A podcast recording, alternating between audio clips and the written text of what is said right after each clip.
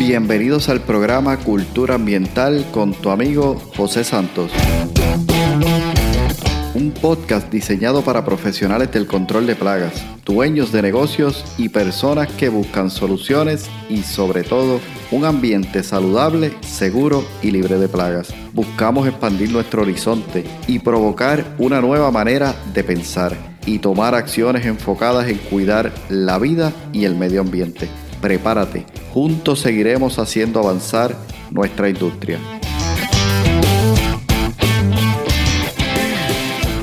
Hola, ¿qué tal? Bienvenidos al episodio de hoy. Hoy tenemos una entrevista, excelentísima entrevista, diría yo, una entrevista de lujo. Eh, me gusta decir siempre, ¿verdad? Entrevista de lujo cuando es una entrevista que realmente aporta mucho valor. Y esta es una de esas entrevistas que realmente aportan valor a nuestra industria. Hoy vamos a estar tocando el tema de murciélagos. Sí, el tema de los murciélagos eh, yo creo que es un tema súper interesante, muy poco tocado en nuestra industria, pero realmente importante y necesario. Y para eso hemos contactado a Wilkin Sotero. Es una persona súper entusiasta, polifacético y amante de lo que es el ambiente y sobre todo de los murciélagos. Él nos visita en el día de hoy desde Vega Baja, Puerto Rico. Así que las personas que nos están escuchando fuera de Puerto Rico van a empezar a escuchar ya gente desde nuestra isla poniendo, ¿verdad?, eh, sus temas aquí dentro del programa Cultura Ambiental. Así que hemos conversado con Wilkins acerca de los murciélagos, la importancia, por qué realmente debemos proteger a los murciélagos, cuál es eh, la razón principal para ello, cómo también podemos manejarlos en caso de que se conviertan en un problema o en una plaga, en una estructura, y qué metodología realmente es exitosa para poder tener un mejor manejo y control de murciélagos en estructura. Así que no te quieres perder esta entrevista de hoy, porque Wilkins ha sacado toda esa información que tiene desde hace muchos años como una pasión la ha llevado, como dice el título, desde la teoría de los murciélagos hasta la acción. Presta atención, como siempre digo, toma nota y al final regreso contigo para algunos comentarios. Bueno, saludos, bienvenidos a, la entrevista de hoy. Hoy tenemos un invitado especial para mí, ¿no? Hoy estamos hablando con Wilkins Otero y vamos a estar hablando sobre los murciélagos, un tema que yo creo que es sumamente importante en Puerto Rico y sabemos que también tenemos una audiencia fuera de Puerto Rico, así que también van a poder beneficiarse de esta entrevista. ¿Cómo estás, Wilkin? Hola, José. Un placer, de verdad, que me, que me haya traído y a poder hacer esto contigo. Te agradezco la invitación, de verdad que, que, es necesario poder poner a los murciélagos en, en, el tema. Este, y, me, da mucha alegría, de verdad que estoy bien contento. Eh, y nada, gracias, gracias por, por, por la invitación. Súper, súper, claro que sí. Y gracias a ti por aceptar la invitación, ¿no? Sabemos que obviamente pues requiere, ¿verdad? Una preparación, tomarse un tiempo para prepararse sobre el tema, porque queremos ser responsables de lo que estamos hablando. Y, y sobre todo, pues, eh, es un gran reto en el, en el día a día también con tanto trabajo que muchas veces tenemos. Así que gracias sí. a ti. Me gustaría gracias. que comencemos hablando sobre quién es Wilkin Sotero, que le cuente a la audiencia quién es Wilkin Sotero, qué preparaciones, experiencias tiene y sobre todo, por qué los murciélagos son una de tus pasiones. Pues mira, eh, eh, hablar sobre Wilkin Sotero es bien complicado, más cuando es uno mismo que tiene que hablar. A mí me gusta que hablen de mí, no me gusta mucho hablar de mí, pero, pues, Wilkins, Otero eh, es esta persona amante de la naturaleza desde, desde, muy pequeño. O sea, una persona que sale de, una urbanización como lo que es Country Club y se muda para Vega Baja, en las riberas, de, de las riberas del Cibuco, y allí aprendí muchísimo de las aves. Eh, siempre teniendo en mente que lo más importante pues, son nuestros recursos naturales, es ¿ves? observarlos, verlos, ver cómo convivimos cómo, cómo tenemos esta relación que nos da alegría. Y decido estudiar biología en la Interamericana. Allí, ¿verdad? Conozco sobre, sobre, ¿verdad? sobre lo que es la biología en general, conozco a las diferentes personas, diferentes profesionales en diferentes áreas. Y, y eso me lleva a conocer a Armando Rodríguez. Cómo ¿verdad? Y, de ahí, pues, estudiando biología, llego a lo que son los murciélagos. ¿Por qué los murciélagos son una de mis pasiones? Yo, yo tengo una bien, una, porque es una de mis pasiones, que comenzaría diciendo por algo bien gracioso. Y es que a mí no me gusta madrugar.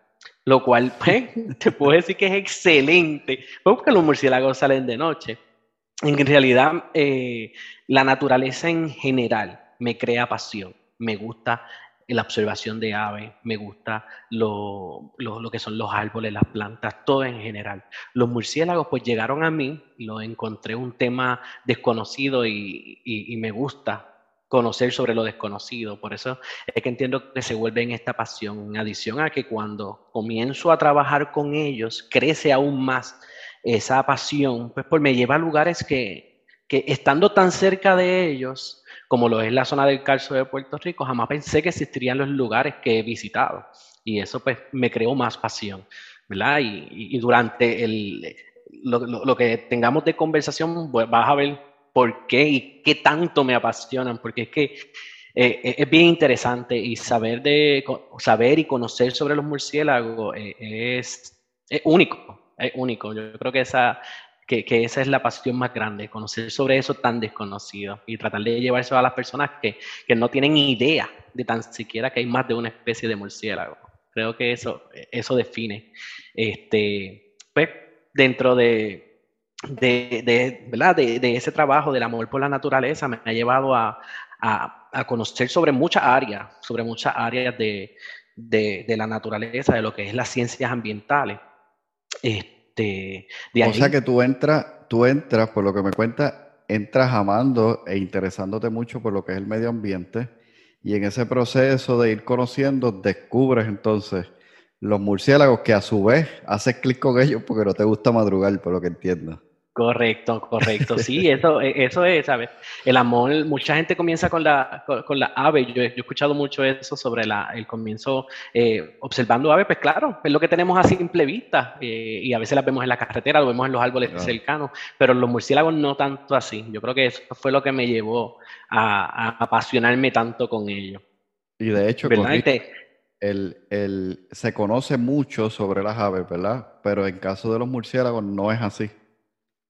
Es correcto. Eh, eh, las aves, teniendo esa, esa característica más diurna, son, son más conocidas. Hay muchas más personas que se interesan en ellas. Claro, también tienen una, un punto a favor, que es su color, su, su, forma, sus características que las hacen pues, espectaculares en, en, algunos casos a diferencia de los murciélagos. Por eso es que yo entiendo que a lo mejor va muchas más personas a dirigirse. De eso, desde que yo comencé, en Puerto Rico específicamente, ha cambiado muchísimo, ¿verdad? Conociendo sobre los murciélagos, he visto cómo, cómo en otros países pues se tiene un poquito más adelantado el trabajo, pero en Puerto Rico hemos logrado que por lo menos se visibilicen, ¿verdad? Que los traigan al tema, que los conozcan y eso, eso es bien importante. Súper, qué bueno. Y hoy vamos a traer mucha de esa información aquí al, episodio de hoy para precisamente eso, ¿no? Crear conciencia sobre los murciélagos. Mencionaste que hay varias especies. Posiblemente hay muchas personas que solamente estén pensando que, que se trata de un murciélago. Si te fijas en el tema, son murciélagos. Entonces eso mm. es bien importante. Me gustaría que nos cuentes cuál fue ese primer contacto o esa primera experiencia que tuviste eh, con los murciélagos. Pues mira, eh, con los murciélagos, la primera experiencia que tuve fue para allá, para el 2008-2009, tengo dudas sobre esa fecha en específico, fue una clase de ecología. Eh, la clase de ecología nos llevaron a Mata de Plátano Field Station, que es una reserva de ciudadanos del Calzo, al mismo tiempo que la Inter estaba eh, manejando, junto con el doctor Rodríguez Armando Durán. Este, cuando yo llego allí, pues yo voy con la idea de que voy a ir a una cueva y de que voy a ir a un bosque y voy a caminar por allí, no para llevar a ver la cueva. Además pensé que iba a ir a lo que es Cueva Culebrones, una cueva bien importante en Puerto Rico, con una cantidad de murciélagos que pudieran estar rondando los 300.000 murciélagos. Y nos llevan a esta cueva y nos paramos en la entrada de la cueva. Allí estamos y empiezan a salir los murciélagos. Y son cientos y cientos de murciélagos que están saliendo al mismo tiempo. Son una experiencia espectacular. De ahí entonces, mm, el doctor, el doctor Rivera Marchand Bird, que fue mi, profesor, mi profesor de, ecología, él no capturó algunos murciélagos y nos los enseñó. Características importantes sobre esos murciélagos. Y, un detalle de la cueva es que, en la cueva están saliendo muchos murciélagos y eventualmente va pasando del atardecer al anochecer, comienzan a salir diferentes especies lo cual no solamente fui a ver una salida de murciélagos, fui a conocer los murciélagos, los fui a palpar, los toqué, los miré y conocí más de una especie al mismo tiempo. ¿Sabe? Que eso, eso, eso, ¿sabe? Si ya de por sí yo tengo una pasión por lo desconocido, por la naturaleza, por muchas cosas, imagínate tener una experiencia de estar frente a miles de murciélagos saliendo y tener varias especies de murciélagos en las manos o cerca de uno para poder observarlo. Esa fue este fue el primer contacto de experiencia con los murciélagos. Ya después de ahí, pues conocí al doctor Armando Rodríguez Durán eh, y él, pues comencé a trabajar con él. Comencé a trabajar con él eh, en diferentes, eh, diferentes trabajos. comencé a ayudar un poco con lo que era metabolismo con Jan Sandoval, pero esto fue más como para empezar a aprender sobre los murciélagos. Luego de eso, pues entré a lo que era dispersión de semillas, lo cual para mí fue espectacular porque estoy combinando los murciélagos junto con la dispersión de semillas. Y, eso pues fue creándome eh, ese amor y por los murciélagos y querer obtener más conocimiento. Ahí es que yo te diría que esa fue la experiencia que marcó y, que, y, la más importante, esa clase de ecología que me llevó a Mata de Plátano Field Station allá en Arecibo, en medio del calzo, en medio de un bosque, caminamos una hora, es horrible subir de vuelta, pero caminamos casi una hora para llegar a la cueva, pero allí estamos. y muy buena experiencia, de verdad que sí se lo agradezco con el alma a Rivera Marchán y cada vez que lo veo te lo recuerdo, porque de verdad que él ha sido muy bueno, un profesor de la Universidad Interamericana de Bayamón. O sea, que no solamente esta experiencia fue la primera, porque luego supongo que has tenido eh, otras experiencias, sino que también abrió esa, esa brecha, ¿no? Que se puede abrir cuando nosotros empezamos a, eh, diría, ver lo teórico, lo que hemos estudiado hasta este momento, verlo como un poco más algo ya en vivo, real. Y sobre todo, y ahí apuntaste algo que me gustaría más adelante traerlo, la dispersión de semillas, empezaste tal vez a ver ciertos beneficios ¿no? de, los murciélagos en, el ambiente y en la, en la naturaleza que tanto te, te, gusta, ¿no? Sí, sí, no, la, la, teoría hecha, hecha acción, porque yo vi ecología, vi lo que son, la, vi el conocimiento de un profesor y vi lo que es el, el, eh, un ecosistema en completo, porque esa cueva, que es Cueva Culebrones, tiene la característica de que hay boas que se cuelgan en la entrada para tratar de capturar murciélagos y alimentarse de ellos, lo cual no solamente me llevó a conocer los murciélagos, conocí un ecosistema completo, conocí unas acciones que, ¿verdad? Y, uno, y, una importancia de cada uno de los animales que allí estaban y al mismo tiempo de la naturaleza que rodeaba esa cueva. ¿sabes? Fue, fue bien interesante. Eh, Wow, hay, un aspecto ahí integral, ¿no? De, sí, completamente, sí, sí. Eh, cómo aportan, cómo, cómo aportan y cómo unas a otras también son necesarias para el, proceso ecológico. Wow, interesantísimo. Como, su, como, como la, ¿verdad? Cómo es el subsistir de, de y, y, esa, y esa importancia de uno para el otro. Conociendo los niveles tróficos de estos animales, donde la boa se alimenta de, los murciélagos, los murciélagos le dan alimento a los insectos, Todo eso tú lo puedes ver en una cueva. Bien interesante, bien interesante. y le crea mucho más valor a esos murciélagos, muchísimo más valor. Interesante. Oye, y cuando mencionabas esa primera experiencia, hablaste que a la hora de salir, ¿no? Todos esos murciélagos habían distintas especies y algo que he mencionado desde el principio. ¿Cuántas especies tenemos, por lo menos, ¿verdad?, en Puerto Rico, para concentrarnos en esta entrevista en lo que es Puerto Rico, pero ¿cuántas especies nosotros tenemos eh, y cómo podemos identificarlas unas de otras, si es que eso es posible así a simple vista? Pues mira, en Puerto Rico hay 13 especies. Hay 13 especies completas. Por en un paréntesis, para que sepas, de tres especies que hay en Puerto Rico, en esta cueva que mencioné al principio, hay seis especies diferentes. En un día yo, si más no recuerdo, conocí seis especies diferentes de las 13 que hay en Puerto Rico. Eh, es una cueva bien grande eh, y, por eso pues, puede tener estas cantidades de murciélagos. Eh, son 13 las especies de murciélagos que tenemos en Puerto Rico. Estas especies se alimentan de diferentes tipos de fuentes de alimentos, valga la redundancia. tenemos murciélagos insectívoros, tenemos murciélagos que se alimentan del polen de las flores o del néctar. Tenemos murciélagos que se alimentan de semillas, al mismo tiempo se alimentan también de, algunos insectos y, polen también o... Ay, perdón, se me fue la palabra. El néctar de estas flores. ¿ok? Y tenemos un murciélago que se alimenta de, peces, insectos y hasta otros mismos murciélagos, que se ha documentado que, de, que, de que se alimenta de la especie más pequeña de murciélago lo cual hace a Puerto Rico un lugar con una variedad, ¿verdad? Para el tamaño de Puerto Rico, una variedad bastante extensa de lo que son murciélagos. De forma general, te puedo decir que según los conteos, así, unas informaciones que uno va leyendo por los diferentes descubrimientos genéticos, eh, ya, ya hay sobre más sobre 1.400 especies de murciélagos alrededor del mundo. repíteme, eh, repíteme eso, ¿cuántas? hay sobre 1.400 especies de murciélagos en el mundo. Sobre 1.400. ¿ok? Esto, los murciélagos los puedes encontrar desde, en, los, en todo lugar del mundo, excepto en los círculos polares. es bien importante ese detalle, siendo más concentrada la diversidad de especies en el área del trópico. Okay. Volviendo a Puerto Rico, pues todas estas especies las podemos, muchas de estas, bueno, todas las especies las podemos encontrar alrededor de Puerto Rico. Hay unas características de los murciélagos que muchos de ellos viven en cuevas y las zonas con más cuevas en Puerto Rico pues sería el calzo norteño, que es donde pudiéramos encontrar a lo mejor un poco más frecuente algunas especies, más que en, lugares como el, este de Puerto Rico, que no hay tanta cantidad de, de cuevas. Okay pero son, son 13 y son sumamente interesantes todas. Eh, entiendo que me preguntaste cómo podíamos identificarlo.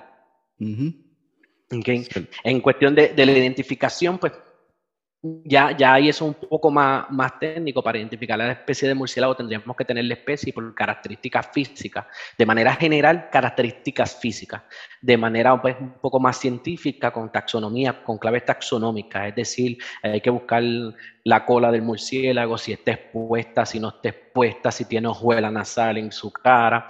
¿Sabe? Todas estas cosas pues ya son un poco más científicas. De manera general, pues con características eh, físicas, por ejemplo, la hojuela nasal, que esto es como un, pedazo de carne que ellos tienen en su oreja que parecieran como si fuera un cuernito, como muchas personas dicen.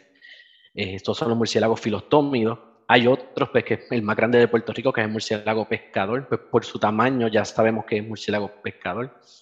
Eh, y, así es la manera en que, se pueden identificar una especie de otra. Otra cosa pudiera ser, pues, los, los, los hábitats. Poner un ejemplo más, más dirigido a, a, a, los controladores de plagas. Tenemos murciélagos que, que habitan en los techos eh, no quiero decir que es una sola especie, pero la más común que está en los techos de las casas o en las paredes de las casas o en algún hueco de la casa, este, pudiera ser el murciélago de los techos o murciélago casero, que es el Molossus molossus por su nombre científico. Este murciélago, pues, un murciélago bastante común, es el primero que sale así en las urbanizaciones que se ve todavía cuando queda un poco de día y, es el más común a encontrarse dentro de la casa. ¿Por qué digo el más común? Pues porque lo hemos visto, pero no significa que es el único murciélago que encontramos en la casa. Eso, pues más o menos se los puedo contar un poquito más adelante. O sea que, yo podría, por lo que voy entendiendo, ¿no? Eh, podría encontrar una especie eh, dentro de una estructura que no necesariamente sea, ¿verdad? Como mencionas, la más común, que es el murciélago típico que encontramos en los techos. Y debería entonces yo asegurarme de que esté haciendo un, eh, una identificación apropiada y si no sé, pues contactar a alguien, aunque más adelante, ¿verdad? Te voy a hacer preguntas sobre eso, pero podría estar afectando, ¿verdad? De alguna manera eh, el ecosistema, la naturaleza, si no hago lo adecuado. Es correcto, es correcto. Toda la, toda la, como, como mencioné, todas las especies se alimentan de manera diferente, teniendo un efecto positivo en, en el medio ambiente, ¿verdad? En el ecosistema en el que se encuentran y, y, siendo un rol importante en, en esa ecología del área. Eh, los murciélagos, es importante que se conozca la especie porque permite hacer unos procesos con, con mayor efectividad, con mayor efectividad. Por eso nosotros ¿verdad? Dentro del trabajo que hacemos y, las orientaciones, una de ellas es conocer sobre las especies que pueden estar en los techos o en algunas edificaciones. Que podemos encontrar murciélagos que, ¿verdad? enfocados más en, lo que es el control de plagas, yo te diría que hasta cuatro especies pudieran encontrarse dentro de alguna edificación. Wow, interesante, súper. Sí. Oye, este, yo me puse a leer así por encimita, ¿verdad? Pues queriéndome preparar lo mejor posible para esta entrevista y estuve leyendo que cuando hablamos de investigación, pues generalmente se usan nombres científicos, pero cuando hablamos de conservación, que es un tema también que vamos a tocar próximamente, se mencionan nombres comunes y creo que mencionaste eh, eh, el barbicacho, ¿Por, ¿Por, qué esto de querer llamarlos tal vez de un nombre más, un nombre común? ¿Es alguna manera de, que se, se, pueda reconocer o que sea más, más fácil de transmitir el mensaje? Exactamente eso que mencionas, es para que se puedan reconocer, para que la gente tenga algún tipo de acercamiento hacia ellos. El doctor Armando Rodríguez nos cuenta, ¿verdad?, que fue que, que hizo los nombres, que le solicitaron eso y él, pues, junto con unos colegas, determinó los nombres que le pondrían a los murciélagos, pero siendo ese el, el, fin. El fin es que las personas pues, pudieran reconocer el murciélago por, por algunas características y, y, que se relacionaran con ellos. E, ese es el fin, exactamente ese es el fin. Que las personas conozcan sobre los murciélagos. No es lo mismo que yo le mencione a alguien, el Mormont Blind Billy, que le diga el, el murciélago barbicacho, ya que tú lo mencionas. ¿okay? Es más fácil para ellos. Mira, barbicacho, ¿sabes que tiene que ver algo con su carita? A lo mejor identifican un murciélago con una carita rara y dicen, este pudiera ser el barbicacho. ¿okay? E, eso, y se relacionan y conocen y quieren conocer más sobre los murciélagos. Sí, causa también de cierta forma un poquito más, más de interés que, que si hablamos de esos nombres que a veces muchos de ellos uno no los puede eh, pronunciar correctamente, tal vez. Es correcto, es correcto. Y es más difícil muchas veces, sí. Sí, definitivo. Oye, si hablamos un poquito de María como un evento, ¿verdad? Tal vez eh, eh, ese último evento que nosotros tuvimos, pero hemos tenido muchos a través de, la historia. Eh, estos eventos supongo yo que tienen que tener algún efecto sobre los hábitats de, la, de los murciélagos, especialmente aquellos que están en estructuras Sabemos que mencionaste que puede haber más de una estructura, eh, perdón, haber más de un murciélago en las estructuras. Si estos eventos afectan las estructuras o las cuevas o algún otro hábitat, ¿qué pasa con los murciélagos y cómo, cómo todo ¿verdad? Se, se trastoca? ¿Qué efecto eso tiene? Pues mira, en el caso de María, no solamente las personas nos vimos afectadas, también los ecosistemas. Eh, en el caso de los murciélagos con un huracán, tiene varios, varios puntos en contra de ellos. Hablándote de los murciélagos que se alimentan de flores, conocemos que el huracán llegó y lo primero que nosotros observamos fue que los árboles quedaron sin hojas. Así mismo quedaron sin hojas, quedaron sin fruta y quedaron sin flores. ¿Okay? Lo cual, un murciélago que vive en una cueva tiene que salir a buscar alimento por la noche eh, y no encuentra ningún tipo de alimento porque todas las flores, toda, todo su alimento cayó. Eso hace que las poblaciones de murciélagos que se alimentan de frutas decline. Okay, eso lo hemos visto en diferentes monitoreos que hemos hecho. Hay una compañera que se llama Maribel Pastoriza que está trabajando con una, con una, con una tesis que habla sobre este tema. Se han hecho investigaciones en general desde O. George, donde se demuestra que los, los, los, murciélagos de cueva tienen un efecto importante o negativo, pero importante en cuanto a los huracanes, que es negativo para ellos. Las poblaciones declinan, los murciélagos paren una sola vez al, al, año, lo cual, pues entonces, si es menos la cantidad, pues son, son, ¿verdad? son menos los, murciélagos que van entonces a nacer el próximo año, lo cual pues crea un problema. En adición a eso, hubieron cuevas que se inundaron. Estas cuevas tenían murciélagos y ahí eh, hay evidencia de que pues, la cueva se inundó completamente y cuando llegó alguna compañera de nosotros a la cueva, pues encontraron murciélagos muertos en el piso. ¿Okay? Eh, en cuanto a los murciélagos que habitan estructuras, edificaciones, árboles, sabe que los murciélagos, pues llegó María, azotó a Puerto Rico, muchos techos desaparecieron, muchos de estos techos tenían murciélagos, lo cual ocasiona un problema porque los murciélagos mueren, tienen que salir durante el día en medio de un huracán y es probable que se estrellaron, les dio algún árbol, alguna rama, son murciélagos que mueren. En adición a esto, también, pues no, no había la cantidad necesaria de refugios, entonces tuvieron que moverse a, otro, a otros techos, creando un problema posiblemente aún mayor del que ya existía de murciélago. Eh, y en general, pues la, la, falta de alimento para los murciélagos de, de, fruta y la destrucción de árboles para murciélagos que viven en, en, los árboles, la destrucción de los techos para estos murciélagos que viven en los techos, un efecto bien negativo de María. Por ejemplo, también otro efecto mencionado así de manera general que, que he escuchado, posiblemente el que hubiera tanta inundación hizo que no hubiera tanto insecto y pudiera haber habido también algún declive de los murciélagos insectívoros, porque las inundaciones evitan que los, insectos, ¿verdad? Los insectos mueren por el agua en el suelo y esto pudo haber ocasionado también algún problema en la alimentación de los, de los murciélagos insectívoros, provocando posiblemente una, un declive en esa, en esa población. Es bien importante que ves que te menciono de manera bien general, son, no te puedo dar un dato por hecho porque pues, no, no, hay un estudio que justifique eso, por eso soy de la posibilidad de, de, de, los efectos de manera general.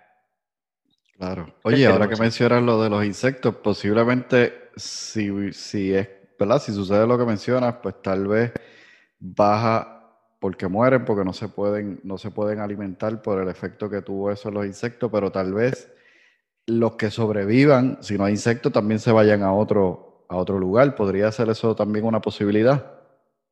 Es correcto. Es correcto. Puede ser que se, se muevan de una cueva a otra. Los que viven en, en, cuevas, los murciélagos que viven en los techos, también pudieran ser que, que, se, que se, ¿verdad? Se, se permita o ocurra un desplazamiento de estos murciélagos a diferentes áreas. Claro. Los murciélagos están en bastante, en bastante movimiento, muchos de ellos. Algunos pues utilizan las cuevas todo el tiempo, pero algunos se mueven de una cueva a otra. Algunos, si la noche, le, si el día llegó, pues los cogían en algún otro lugar, pues estos murciélagos se quedan. Pero hay bastante desplazamiento de murciélagos. No creo que no sea, que sea una limitación. Y, y ¿verdad? Puedo, puedo asegurarte que es bien probable que también hubo un desplazamiento de, algunos, de algunas especies y algunos individuos a diferentes áreas donde había mayor árboles, porque hay lugares que, que los árboles pues tuvieron defensa por alguna montaña, etcétera, y no se vieron tan afectados, pero sí, es, bien probable que hubo algún tipo de desplazamiento. O sea que los eventos como los huracanes, especialmente tipo como María, eh, son un efecto bien, digamos, tal vez negativo, aunque, ¿verdad? Si le damos eh, el lado positivo, podría ser, yo lo miro desde dos ángulos. Uno, pues, el, el hecho de que permite crear un balance, ¿no? En, de alguna manera en, el ecosistema, todo vuelve a, resurgir y de alguna manera también nos crea a nosotros conciencia, porque en mi caso, por ejemplo, yo no me había fijado de los murciélagos hasta pasado estos eventos, ¿no? Que uno empieza a escuchar un poquito más, a interesarse. Así que de cierta manera, de cierta manera pues María no, no todo fue negativo, sino que algo, ¿verdad? De alguna manera, el, eh, eh, no sé cómo llamarle, la naturaleza misma, ¿verdad? Crea esa, ese movimiento que nuevas cosas vayan surgiendo para crear un, un mejor eh, o un nuevo ambiente, un mejor ecosistema. Mm, es correcto. Pudiera verse de alguna manera, se pudiera verse de esa manera. En, en, algunos aspectos. Por eso es bien importante conocer y proteger los murciélagos, porque sí pueden haber unas de, unos declives, una, unas limitaciones en poblaciones, pero tenemos que protegerlos para que entonces esas poblaciones se recuperen como se supone. Y si alguien te preguntara por qué protegerlos y por qué ellos son importantes o cuál es el beneficio que tiene para, nosotros, ¿qué, ¿qué, le dirías?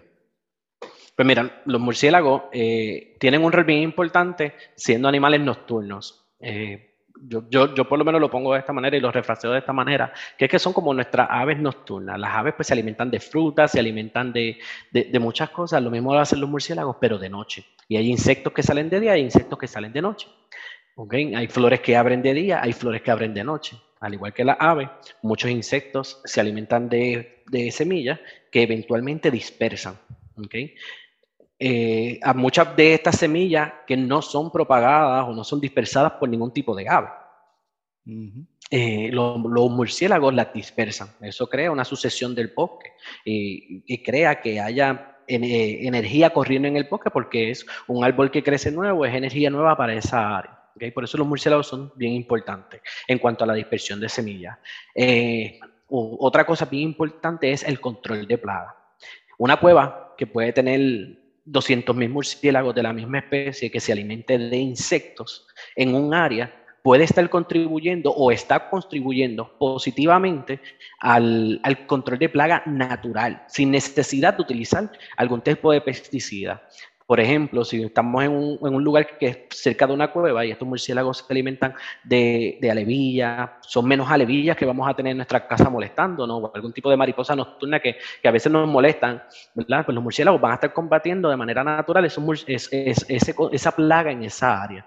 Más allá de verlo de una manera individual en las casas, voy a ir a mencionar el control de plaga, lo que es eh, de manera de agricultura en agricultura, los murciélagos que se alimentan en estos lugares abiertos pueden estar contribuyendo y hay, hay documentación de que los murciélagos contribuyen de manera natural a evitar estas plagas, lo cual le ahorra económicamente a los, a los, a los agricultores en gastos de, de lo que es el insecticida, pesticida. Es decir, que, que mejor que eso. Tenemos murciélagos que están en nuestra área alimentándose y nos están ayudando. Es menos gasto que tengo que hacer en insecticida y conocemos los costos de todos estos equipos. Especialmente, ¿verdad?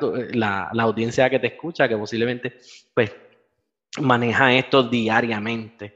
Es bien importante y para que tengas una idea, David Boyle en Estados Unidos hizo un estudio bien interesante y él dice que eh, 29 billones de dólares se ahorran en Estados Unidos general de, en gastos de insecticida.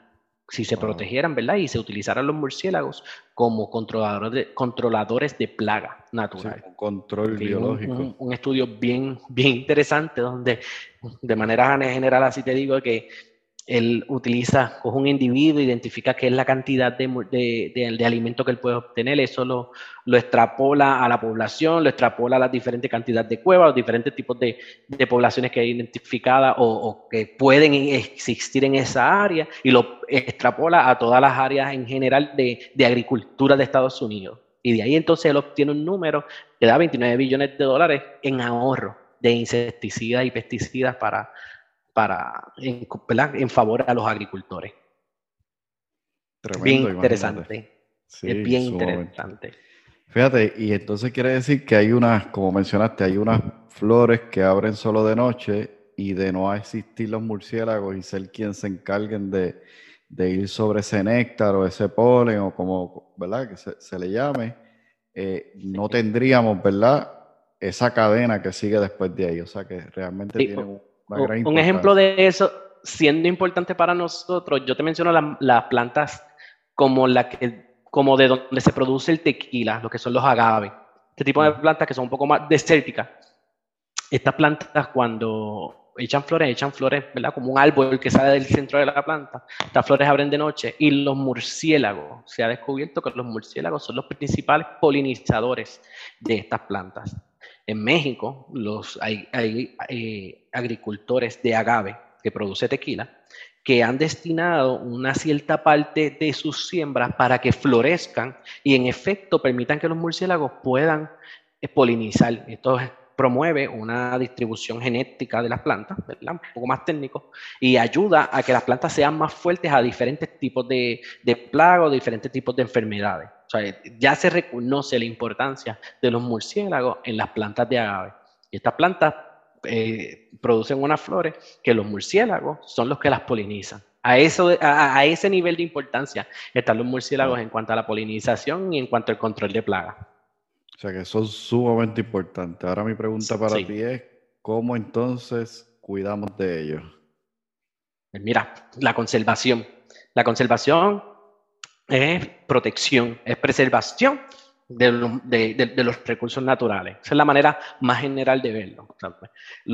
la, conservación nos lleva a nosotros a entender lo que nos rodea, conocer su importancia y promover que se mantenga su existencia. Eso es como yo te lo definiría, ¿verdad? De una manera general.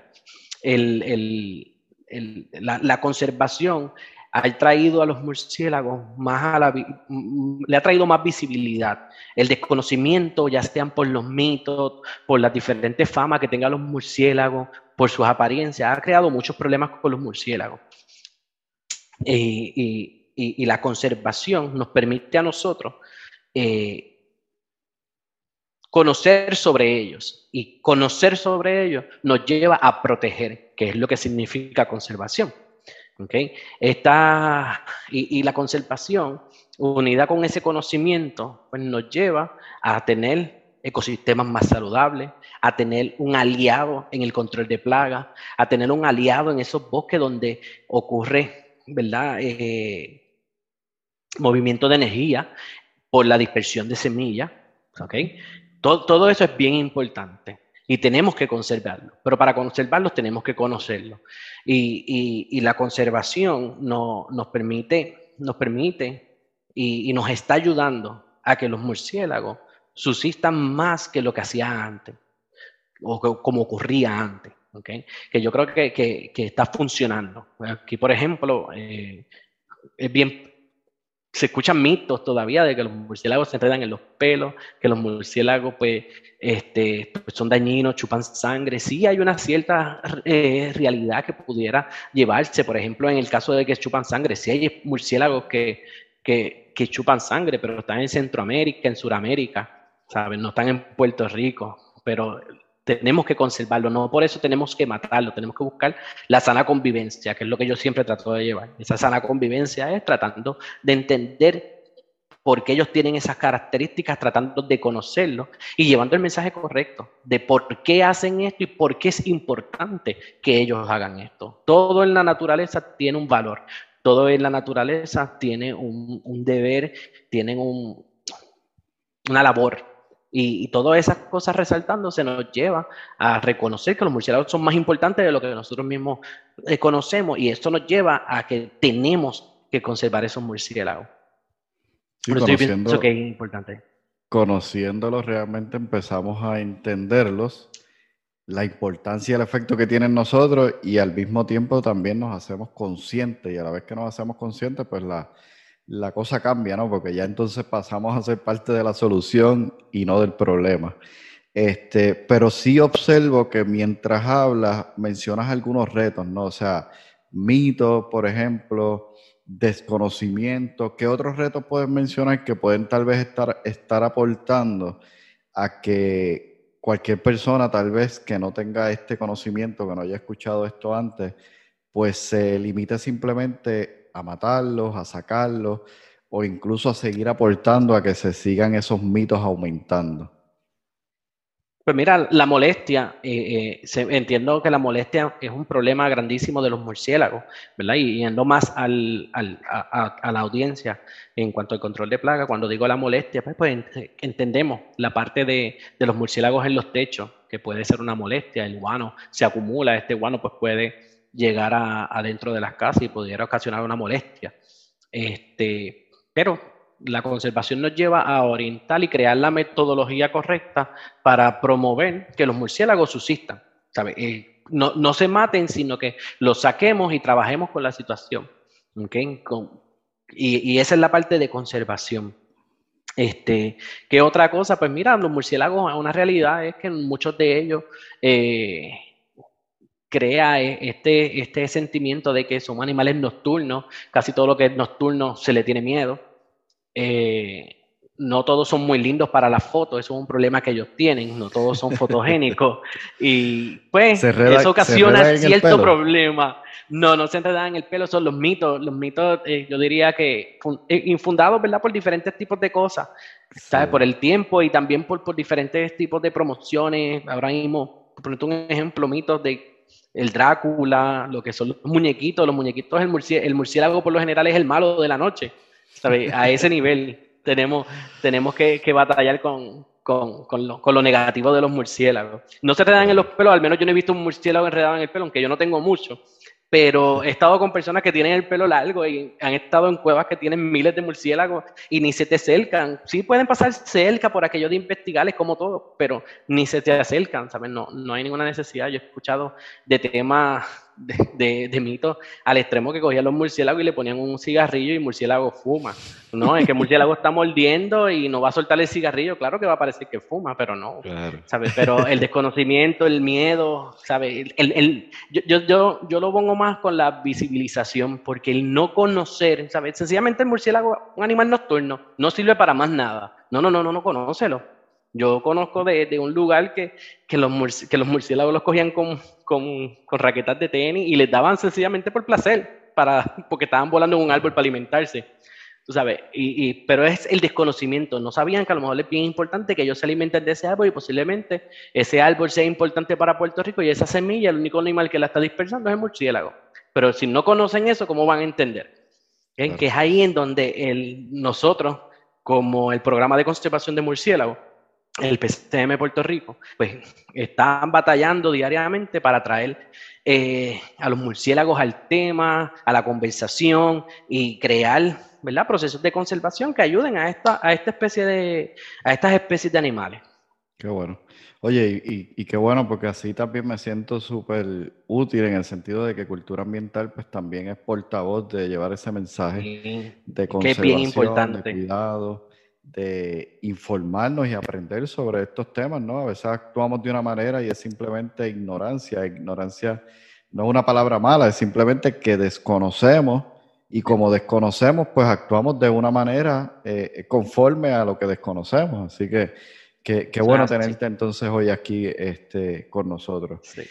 Me gustaría entonces ahora irnos al otro lado de la, de la moneda, me explico si bien es cierto que los murciélagos tienen una gran importancia, si yo en mi casa, en el techo, en el cuarto donde duermo y descanso, tengo murciélagos, ya por más importante que entienda que son, los veo más bien como un problema. O ¿qué, problema es el murciélago de la estructura y qué opciones tengo disponibles para poder eh, manejar este problema que veo yo, ¿verdad? Como residente. Pues mira, en, el caso de los murciélagos en las estructuras, en las casas, eh, eh, y el control de plaga, pues entendemos que los murciélagos están categorizados como una plaga porque están dentro de una casa, se han vuelto un problema. Puedo entender eso, aunque promuevo el que no se trate de esa manera el, el, hecho de tener un murciélago en la casa, donde como yo lo trabajaría y como estoy promoviendo el, el trabajo de los murciélagos en la residencia, es, pues, primero conocer la especie que, que en ella habita. Segundo, pues orientar, informar sobre la importancia que tienen los murciélagos. Ya lo he comentado, pero lo vuelvo a comentar. En el caso de los murciélagos de los techos o de tres de las especies que pudieran estar habitando en algún tipo de estructura, son murciélagos insectívoros. Y esto nos permite a nosotros un control de plaga natural, que ya dentro de la conversación eh, he puesto algunos ejemplos de lo importante que son y, los beneficios que esto trae. ¿okay? Un problema de murciélagos en la casa, mi orientación va dirigida a estos son los murciélagos, por esto están en la casa, por esto tienen murciélagos. Entiendo la situación, vamos a trabajarla. ¿Cómo se trabaja? Pues nosotros proponemos y trabajamos con metodologías diferentes de exclusión, donde el murciélago pueda salir, mas no pueda volver a entrar eventualmente a ese, a ese, a ese refugio. ¿Cómo se hace esto? De manera general, pues con una inspección, con un trabajo de sellado, un proceso de exclusión y un trabajo de sellado final. Eso nos permite a nosotros entender por dónde entran estos murciélagos, qué es lo que ellos están utilizando. ¿Por qué? Porque ya el, murciélago tiene como refugio ese techo. Ese techo cumple con unas características que, que son importantes para el murciélago. Esto puede ser temperatura, puede ser altura, puede ser disponibilidad de alimento, puede ser un refugio de, maternidad. Puede haber hay unas características. Si el murciélago sale, va a volver a querer entrar. Si el murciélago sale y no se hace un sellado completamente, el murciélago va a volver a entrar. la orientación va dirigida a, a, que tenemos que conservarlo por las diferentes eh, importancias, roles que cumplen y beneficios, pero visibilizándolos y trabajando con los diferentes las diferentes problemáticas que las personas entienden. Por ejemplo, una de las más comunes son las enfermedades. Y, traigo, y voy a traer la rabia. La rabia es, es, es una infección por, por contaminación de, de, fluidos, por ejemplo, te, te, muerde un perro, te muerde un murciélago. Eh, e, ese fluido con la sangre, puede, ellos pueden estar contaminados con rabia, pero no quiere decir que es que los murciélagos solamente promueven rabia. Todo mamífero puede, puede ¿verdad? tener rabia. Aquí el detalle es tener cuidado con estos animales. Importante, y hago un paréntesis bien grande, no se les recomienda a nadie que no tenga el conocimiento a trabajar o manipular ningún murciélago. Es bien importante que si cae un murciélago, si tienes eh, un murciélago en el piso, busca la manera que él pueda salir, busca una caja y trata de taparlo, pero nunca coger el murciélago. Y si tuviera que cogerlo porque no hay otra opción, es bien importante que utilice guantes de cuero importante. Volviendo a la rabia, pues todos los mamíferos pudieran portar rabia. En este caso, por los murciélagos, pues, por el mismo desconocimiento, rápido le dice, no, es que este, estos murciélagos son los que promueven la rabia. Y aunque no hay ningún caso explícito que, se, que en Puerto Rico que diga que un murciélago tiene rabia, y entiendo que no hay ningún caso identificado como que hay rabia en, en el murciélago, este, es importante tener en cuenta que son mamíferos y pudieran portar la rabia. Pues nosotros tenemos que llevar ese mensaje, tenemos que llevárselo a las personas y quitar esa, ese prejuicio de que los murciélagos eh, eh, propagan la rabia. Entendiendo eso, pues se les dice, se les orienta, se trabaja con los diferentes tipos de prejuicios y problemáticas que traen los murciélagos. Y haciéndole entender que tenemos que protegerlos. ¿Y cómo los protegemos? Pues tenemos que buscar la manera de sacar estos murciélagos de aquí y una vez los murciélagos estén fuera, pues entonces se, se, se, eh, lo consecutivo es sellar. Una vez suceda eso, se supone que el murciélago no va a volver al, al, área, buscando algún otro tipo de refugio durante la noche para entonces poder pasar el día próximo. O sea que este tipo, este, este tipo de trabajo, según lo estás explicando, o sea, si bien entiendo, hay una parte técnica, ¿no? De un trabajo que hay que realizar incluso la estructura y hay que trabajar con la estructura y con las personas que allí están para que puedan entender cuál realmente es el problema, que el problema es que no son los murciélagos, tal vez es la estructura misma que permitieron que los murciélagos lleguen y una vez están allí, pues obviamente ya se convierten en plagas y hay que hacer un proceso para sacarlo.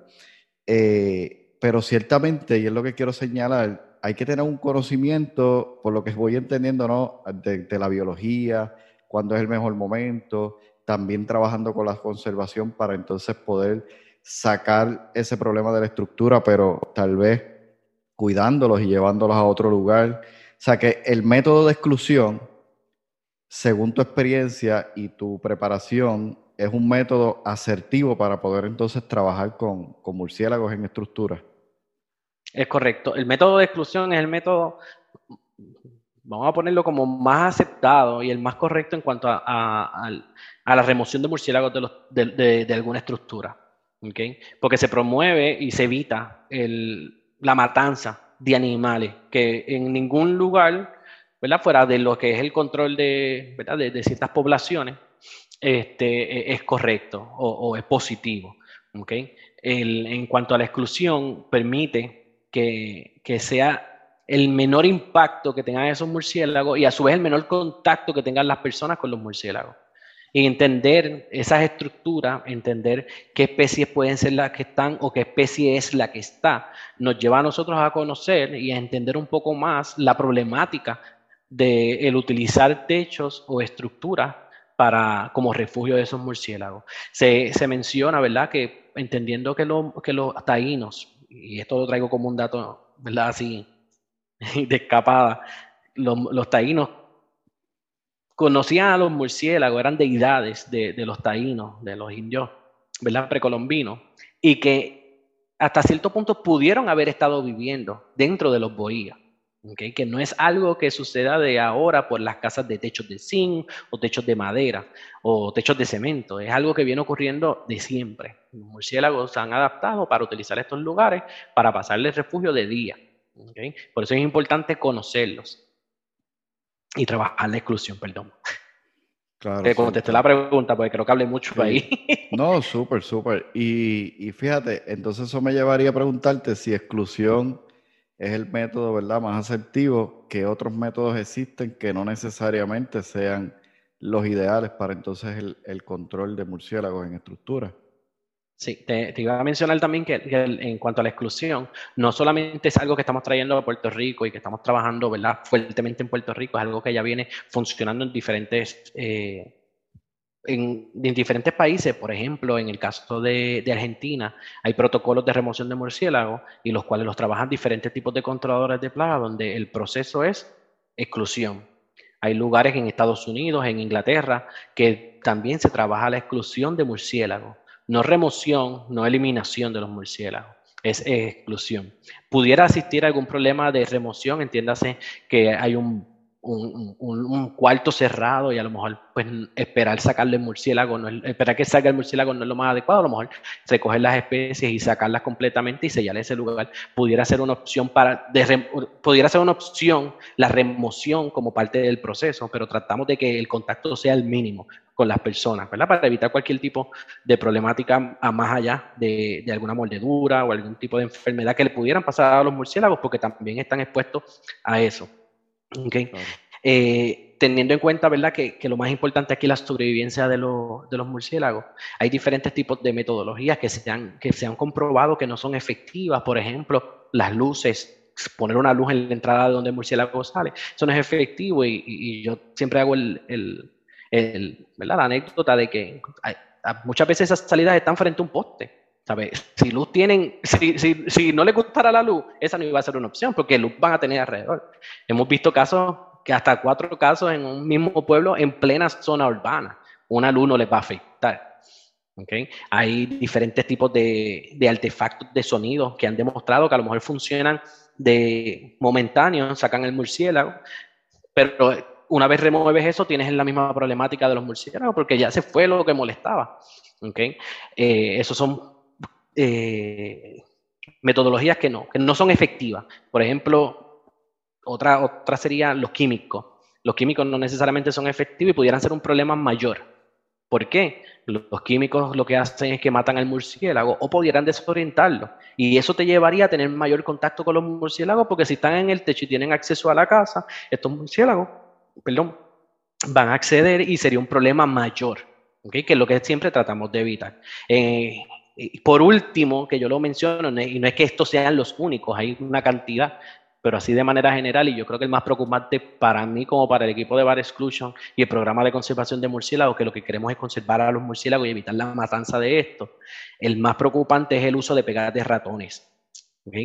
Las pegas de ratones se utilizan y los murciélagos pues quedan en ellas, no se pueden sacar los murciélagos o cuando nos damos cuenta es cuando ya la peste es demasiado fuerte, ocasionando también un problema mayor, porque si lo que se coloca son pegas de ratones en los techos, estas pegas pues el murciélago se queda y si la persona no está pendiente a, ellas, pues pudiera ocasionar una peste, un olor fuertísimo por la cantidad de murciélagos muertos, aparte de que estamos matando un vector importante en el control de plagas. Eso yo diría que son así las metodologías más problemáticas. Hay unas cuantas más, pero no. Eh, esas son de, de, las más, de las más importantes. Y en el caso, en el caso del uso de pegas, por ejemplo, porque ¿verdad? Me, llama la atención que el uso de pegas sea una de las, de las metodologías que hayas visto que se utilicen. Este, ¿Podría ser una metodología utilizada con la intención de controlar realmente al murciélago o puede ser usada por tal vez desconocimiento y se piense que lo que hay no son murciélagos sino ratones en esa estructura o tal vez el excremento, que en el caso del murciélago pues eh, se le conoce como guano, ¿no? Eh, es parecido, ¿Qué, ¿qué puedes hacer para que quizás una persona utilice este, pegas para, como método de control? Pues, pues, mira, en ese caso yo, yo siempre recomiendo la, inspección, la inspección y, es un, y es un punto que los controladores de plaga lo trabajan e, efectivamente y, yo diría que excelente, porque los he visto. Eh, la inspección, ¿por qué inspección? No siempre se pueden ver los murciélagos. No sé, ¿verdad? Los que han trabajado con, con murciélagos y tú en tu caso has visto que puedes subirte un techo, observar en un techo y puede que no veas nada desde adentro de la casa. Y de momento contamos 15 murciélagos saliendo. Eso sucede. Pues, ¿Por qué? Porque los murciélagos se ubican en lugares, a lo mejor dentro de los mismos bloques, que a lo mejor no se observan. Lo más importante aquí sería si lo que se utiliza, ¿verdad? Y no quiero, no quiero decir como que lo están haciendo para matar los murciélagos, como tú dices, puede ser desconocimiento. No quiero, no quiero aquí como que señalarla nada, nada, nada de lo que hacen ni, ni a nadie, sino pues traerlo como, como que eso es un proceso que utiliza, utiliza que es negativo y volviendo, ¿verdad? El, eh, inspeccionando, esperando en la tarde, ¿verdad? Que los murciélagos puedan salir de ese refugio, es como único vamos a determinar si hay, en efecto o no murciélagos. Creo que es lo que debería hacer para evitar la matanza de murciélagos. Te pongo como anécdota, ¿verdad? Un trabajo que hicimos en donde una casa tenía diferentes cantidades de pegas, tenía un sellado espectacular, pero habían 12 murciélagos muertos con las pegas que logramos sacar. ¿okay? muchos dirán, ah, pero 12 murciélagos con la cantidad son 12 murciélagos que no van a existir ya, que no se van a reproducir, que es un problema para el área y el ecosistema porque no va a haber un control de plaga natural. Yo pienso que eso es lo que debemos eh, evitar eh, y tenemos que trabajar con ello. Tenemos que hacer las mejores metodologías para que los murciélagos sobrevivan. Son 12 murciélagos que pudieron haber estado en, en alguna otra zona haciendo lo que ellos hacen bien eh, Correcto. Así que sí, estoy de, estoy de acuerdo. Y sí, este, me, diste ¿verdad? Los, puntos que quería escuchar de tu parte, hacer una buena inspección y sobre todo entender eh, cuál es el, el eh, como diría, el problema real para entonces poder utilizar la estrategia adecuada, ¿no? Este, Yo creo que ahí está la clave. Este, nosotros como, como profesionales de control de plagas hemos sido educados y nuestro reto, ¿verdad? Constante es seguir educándonos para poder hacer buenas inspecciones, buen trabajo y en aquellas áreas donde tal vez no tenemos mucho conocimiento, pues acudir, ¿verdad? A estas personas como ustedes que están incluso certificados, preparados para orientarnos, capacitarnos para realmente poder hacer un, trabajo no solo exitoso para el cliente que nos contrata, sino contribuir de alguna manera también al medio ambiente y al ecosistema, si se puede decir de esa manera. Sí, e, es bien importante porque nosotros estamos certificados con el National Wildlife Control Operator Association en Estados Unidos. Esta, esta asociación lo que ha hecho es establecer una certificación donde se promueve la metodología correcta y materiales adecuados para la exclusión de murciélagos. ¿okay? Ellos no, no, no tratan, ya en Estados Unidos específicamente hay unas limitaciones más grandes porque hay unas especies, hay una especie específicamente que vive en, en que se puede encontrar en los techos como refugio, que están en peligro de extinción y no se pueden remover en cierto tiempo o no puede haber exclusión en temporada de cría o están bien protegidas bajo la ley y ¿verdad? Pues ellos crean este, esta certificación y a su vez las mejores metodologías para una exclusión efectiva. ¿okay? Nosotros eh, estuvimos en ese, en ese taller, nosotros. Pues conocemos bastante de lo que son los murciélagos, pues tenemos bastante eh, tiempo de experiencia en los murciélagos y con ello lo que hicimos fue reforzar los procesos más adecuados y ver los estándares de ellos. La certificación se llama BAS Standard, donde ellos explican, ¿verdad? Qué es lo más conveniente y cómo podemos ayudar a los murciélagos. Por eso es que nosotros estamos tan enfocados en la conservación y en utilizar los procesos correctos para la exclusión de murciélagos y para la protección de esos murciélagos. O sea que ustedes, y pues verdad, digo ustedes porque mencionaste como a un, a un equipo de trabajo, este, han llevado la teoría de los murciélagos hasta la acción. Y de ahí entiendo que nace eh, Bad Exclusion como marca y su compañía que actualmente ¿verdad? están dirigiendo para ir enfocado en lo que es la conservación de murciélagos. ¿Cómo es tu experiencia y cuál es el enfoque? Pues mira, nosotros inicialmente pues, trabajando con murciélagos, en el programa de conservación de murciélagos que lo mencioné anteriormente, eh, diferentes proyectos, diferentes capacitaciones, eh, con diferentes experiencias en, el conocimiento de los murciélagos, en el manejo de murciélagos, ayudar a profesionales de, de, ciencia que trabajan con murciélagos, estudiantes que están haciendo sus tesis, sus maestrías, ¿verdad? Eh, nos preparamos dentro de lo que son los, murciélagos. Esto, nosotros vimos que hay una situación de problemática de murciélagos en los, techos de las casas o en paredes. Cuando digo techo, es, el más general, pero pueden ser paredes, pueden ser en diferentes lugares. Y nosotros, eh, en este caso, menciono dos de ellos, que son Juan Fernández y Eric Calderón, eh, nos unimos y establecimos, ¿verdad? Por buscar las mejores metodologías para hacer exclusiones de murciélagos y ayudar a estas personas. ¿okay? Eso nos lleva a que entonces por la, por la, por la limitación o por la cantidad de trabajo que estaba llevando, entonces establecieron una compañía que en este caso pues, se llama Bad Exclusion Puerto Rico, donde trabajemos con exclusión de murciélagos. Aquí pues estamos preparando las mejores metodologías y si es posible también tenemos pensado establecer procesos donde se hagan eh, educaciones o consultoría a controladores de plagas para trabajar la conservación de los murciélagos cuando hay un problema de murciélagos en los techos de la residencia. Tremendo. O sea que, que, ahora vamos a poder contar con, con alguien ya un poco más específico en el tema de murciélagos que conoce, que ha trabajado, que que puede, digamos, aportar valor en el sentido de consultoría, entrenamiento, educación. ¿A eso te vas refiriendo? Es correcto, a eso vamos dirigidos, a trabajar con todas esas cosas, estableciendo los mejores procesos y mejores metodologías para la exclusión de murciélagos, donde ellos sean los que están, eh, donde se haga la conservación de murciélagos y sea efectiva. Eso es lo, esa es nuestra meta. Me parece un buen objetivo. Realmente es sumamente importante porque de nada nos serviría, ¿verdad? Hablar de mucha teoría, pero que no se lleve, ¿verdad? A la acción. Por eso mencioné que ustedes han podido llevar desde la teoría de los murciélagos hasta la acción, en el sentido de tomar día a día casos reales para poder entonces este, probar y llevar a cabo esa metodología. Así que los felicito, los felicito realmente. Eh, ya para ir finalizando, me gustaría preguntarte, y esto es una pregunta que, casi que se la estoy haciendo a, todas las personas que he estado entrevistando, ¿qué papel juega la educación para ti y qué papel ha jugado para, para poder desarrollar este proyecto que hoy, hoy tienen? Pues mira, lo es todo, lo es todo porque, eh, ¿verdad? Y, hablando como, como lo traigo desde el principio, el desconocimiento es, uno de los problemas mayores en cuanto al, problema, a la, problemática con los murciélagos. La educación nos permite a nosotros llevar un mensaje, visibilizar, trabajar y reconocer a los murciélagos. Esto, por eso es sumamente importante.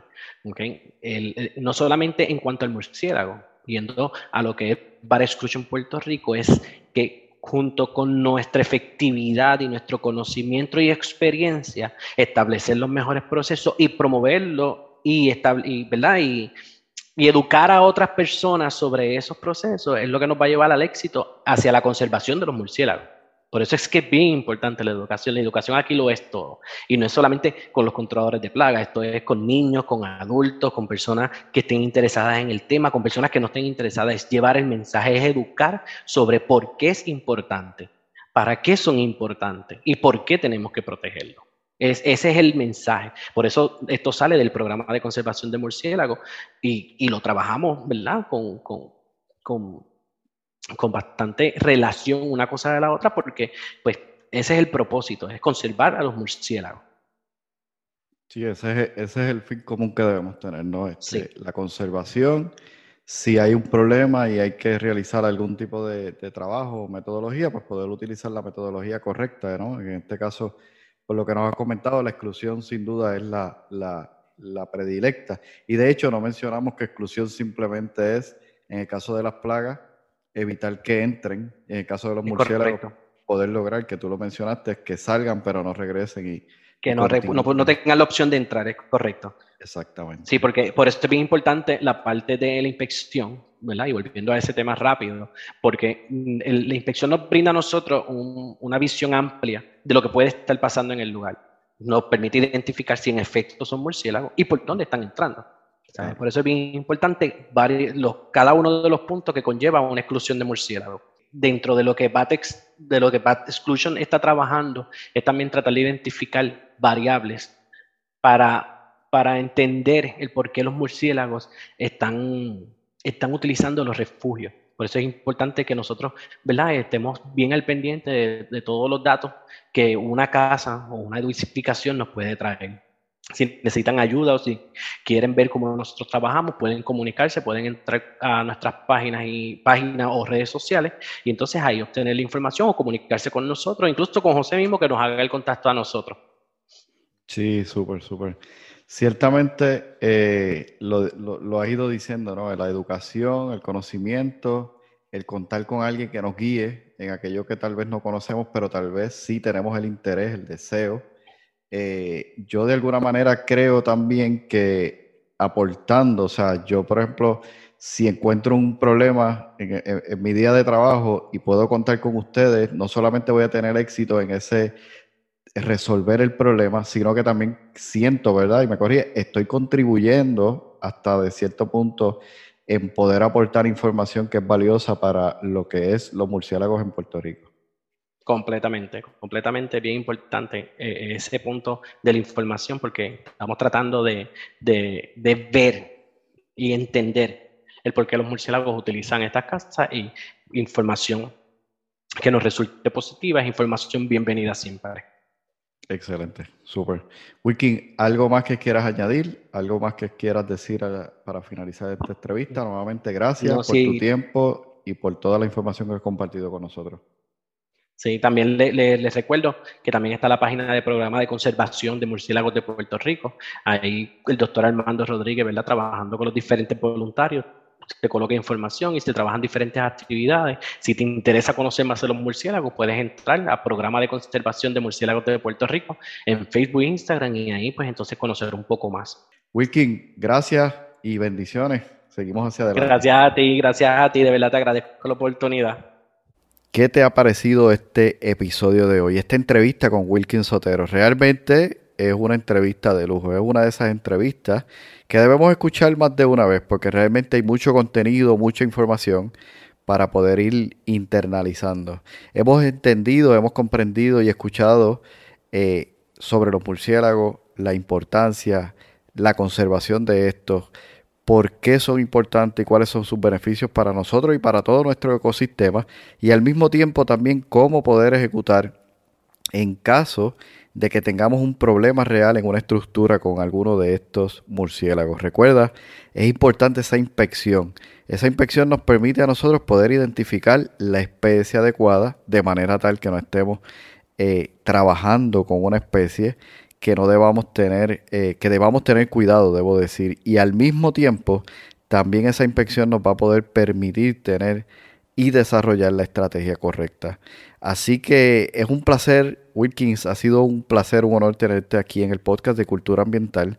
Realmente para mí ha sido eh, de mucho agrado poder compartir esta información sobre los murciélagos y sobre su importancia. Así que, como dije, te vamos a estar entrevistando, vamos a seguir tu rastro para ir viendo los próximos pasos y cómo va evolucionando todo esto acerca de la conservación. A ti que me escuchas te pido, vea las notas del programa, eh, sigue esto, estas direcciones que comentaba Wilkins, las redes sociales, tanto de Base Exclusion Puerto Rico como también del programa de conservación de murciélagos de Puerto Rico. Recuerda que Cultura Ambiental es un medio, es una plataforma para poder seguir eh, expandiendo el mensaje que otros tienen. Es, un medio donde permitimos que personas como Wilkins venga y se exprese y pueda compartir la información que ellos tienen para tener beneficio también para otras personas. Así que ve a, las redes de Bad Exclusion. Eh, incluso él ha dejado su número si quieres contactarlo para poder orientarte, para poder tener un poco más de claridad en todo este proceso, puedes hacerlo y te invito a que lo hagas. También eh, Programa de Conservación de Murciélagos de Puerto Rico comparte mucha información valiosa y sobre todo también nosotros tenemos que educarnos para poder empezar a educar a otros. Si algo me gustó de los murciélagos es que ellos incluso, aún en la noche, salen buscando y incluso diseminando ciertas semillas que sería imposible que sean diseminadas o por, eh, plantas polinizadas porque ellos son los, los, responsables de eso. Así nosotros también como profesionales de control de plagas somos responsables de llevar el mensaje de educación a nuestros clientes y a las comunidades a que les servimos. Así que me gustaría pedirte que si estaría bien este contenido fue de valor para ti, vayas a la plataforma que utilizas y allí puedas dar cinco estrellas si entiendes que lo mereces y sobre todo compártelo con otro colega para que pueda también aprovechar esta información. No nos quedemos con la, con la información para nosotros, compartamos esa información para que otros también puedan seguir haciendo crecer nuestra industria. Así que ya para cerrar te digo, como siempre digo, recuerda que juntos podemos seguir haciendo avanzar nuestra industria. Bendiciones. Has escuchado el podcast Cultura Ambiental. Para más información visita nuestra página web culturaambientalpr.com Allí encontrarás información sobre este tema y sobre otros temas de interés. Cultura ambiental, impactando la industria del control de plagas.